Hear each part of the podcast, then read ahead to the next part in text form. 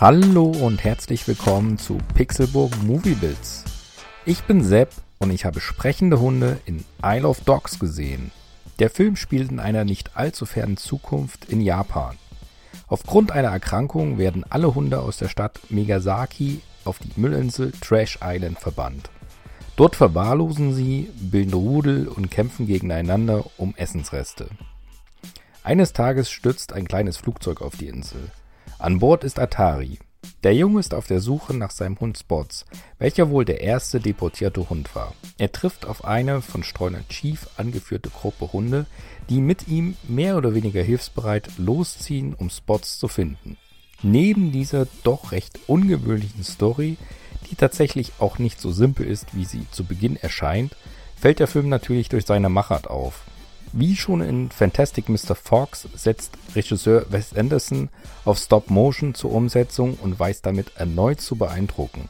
Denn die Charaktere, egal ob Hund oder Mensch, bewegen sich nicht nur realistisch, in Isle of Dogs steckt auch so viel Liebe zum Detail. Beispielsweise sieht man immer wieder den Wind oder auch mal den ein oder anderen Floh durch die Felle streifen.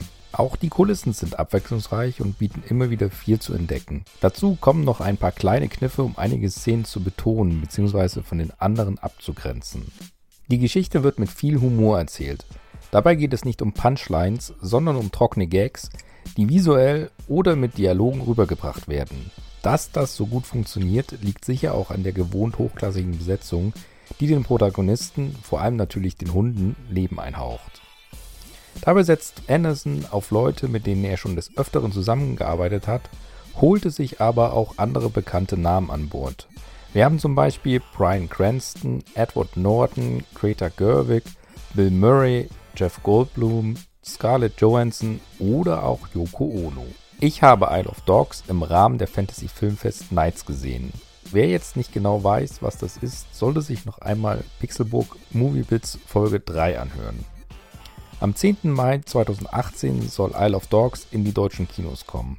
Ich kann nicht für die deutsche Fassung sprechen, denn ich habe den Film im Original gesehen, aber zumindest die UV kann ich uneingeschränkt empfehlen. Und das, obwohl ich eigentlich Katzen lieber mag als Hunde.